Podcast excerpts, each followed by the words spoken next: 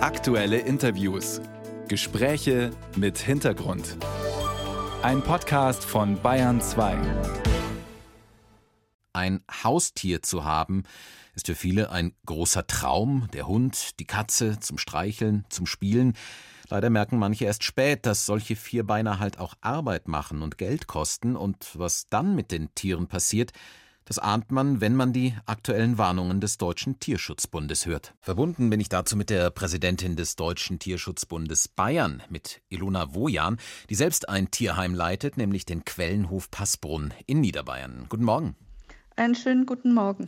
Über volle Tierheime hat der Tierschutzbund schon länger geklagt. Wodurch hat sich die Situation jetzt offenbar nochmal verschlimmert? Die Situation ist einfach so, dass das Tieraufkommen in den Tierheimen gewachsen ist. Es werden mehr Tiere abgegeben als früher. Es gibt mehr Fundtiere, die nicht von ihren Haltern wieder abgeholt werden, aus welchen Gründen auch immer. Es gibt zunehmend auch Aktionen von Behörden, Veterinärämtern, Ordnungsämter, wo in bestimmten Fällen äh, Tiere sichergestellt in Verwahrung genommen werden müssen. Und für die müssen auch Plätze in den Tierheimen und die Tiere, die da gefunden werden oder die bei Ihnen abgegeben werden, sind das vor allem eben solche, wie gehört, die sich die Leute in der Corona-Pandemie angeschafft äh, haben, als sie gedacht haben, sie haben noch wahnsinnig viel Zeit dafür und die sie jetzt eben loswerden wollen? Bei Hunden würde ich das bejahen, dass viele Corona-Hunde dabei sind, weil die Situation war einfach so, man hatte Zeit, man hat sich einen niedlichen kleinen Welpen angeschafft, am besten noch über Internet nach äh, Bildchen, ohne drüber nachzudenken, was es vielleicht für eine Rasse ist, hat viel Geld bezahlt. Dann waren die Hundeschulen waren ja geschlossen, es war alles eingeschränkt. Und so ein Welpe ist nicht so einfach äh, aufs Leben vorzubereiten. Und wenn da Fehler passieren, funktioniert dann der Hund nicht, wie man sich möchte. Wenn er in die Pubertät kommt, dann gibt man erstmal weiter über eBay Kleinanzeigen, weil man ja viel Geld dafür bezahlt hat. Und wenn der Hund zum Wanderpokal geworden ist und dritte, vierte Platz hat und man nicht klarkommt, dann ist das Tierheim die rettende Stelle. Kommen die Besitzer dann tatsächlich direkt zu Ihnen und sagen, hier, ich will meinen Hund loswerden oder werden die auch oft einfach irgendwo ausgesetzt? Es gibt beides, es hm. gibt beides. Also wir hatten jetzt gerade einen Fall vor ein paar Wochen, da ist uns ein Hund direkt am helllichten Tag am Tierheimtor angebunden worden mhm. und man hat sich klammheimlich aus dem Staub gemacht.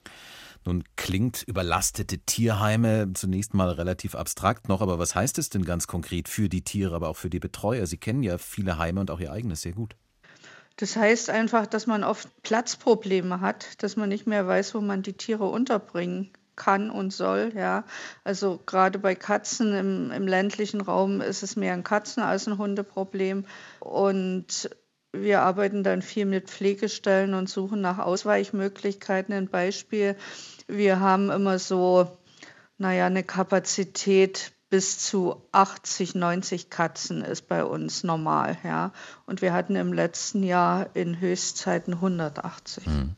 Was bräuchten die Tierheime da an Unterstützung, damit sie eben mit dieser viel größeren Zahl von Tieren besser klarkommen? Tja, so einfach ist es nicht mit der Unterstützung. Man kann nicht einfach anbauen. Es braucht Platzmöglichkeiten, es braucht das Personal. Die Tiere wollen ja versorgt werden. Und versorgen heißt nicht nur die Katzenklos putzen, das heißt auch füttern, das heißt äh, in vielen Fällen Medikamente geben. Und da ist oft ein Zehn-Stunden-Tag in den Tierheimen normal, um alles zu erledigen. Und noch besser wäre es natürlich, wenn man erreichen könnte, dass wirklich nur die Leute sich ein Haustier anschaffen, die auch dauerhaft dafür sorgen können und wollen. Was müsste sich denn dafür ändern? Also da würde ich mir sehr wünschen, dass es eine Art Führerschein, Sachkunde, irgendwas in der Richtung gibt, dass sich die Leute viel mehr beschäftigen im Vorfeld, welches Tier passt eigentlich zu mir. Ja. Hm, würde in jedem Fall helfen, wenn sich die Leute da ein bisschen schlau machen erst oder sich beraten lassen müssen, was das eben alles heißt, sich so ein Tier anzuschaffen.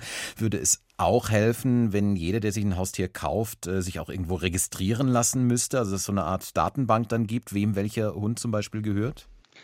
Die Kennzeichnungspflicht macht auf jeden Fall Sinn, weil man dann äh, die Tiere ihren Haltern zuordnen kann, wenn es Fundtiere sind und die würden nicht mehr die Tierheime äh, so lange belasten, sage ich mal. Man könnte da auch nachvollziehen, wenn jemand ein Tier aussetzt. Aber uns wäre genauso wichtig wie eine Kennzeichnungspflicht, dass wir eine Kastrationspflicht für freilebende Katzen bekommen, weil das Katzenelend durch unkontrollierte Vermehrung von Freigängerkatzen ein großes Problem in Bayern, insbesondere im ländlichen Raum ist.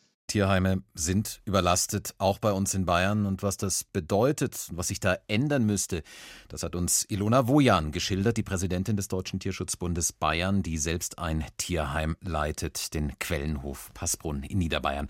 Ich danke Ihnen sehr für Ihre Zeit. Ich danke Ihnen, dass Sie sich des Themas annehmen. Ist uns sehr, sehr wichtig.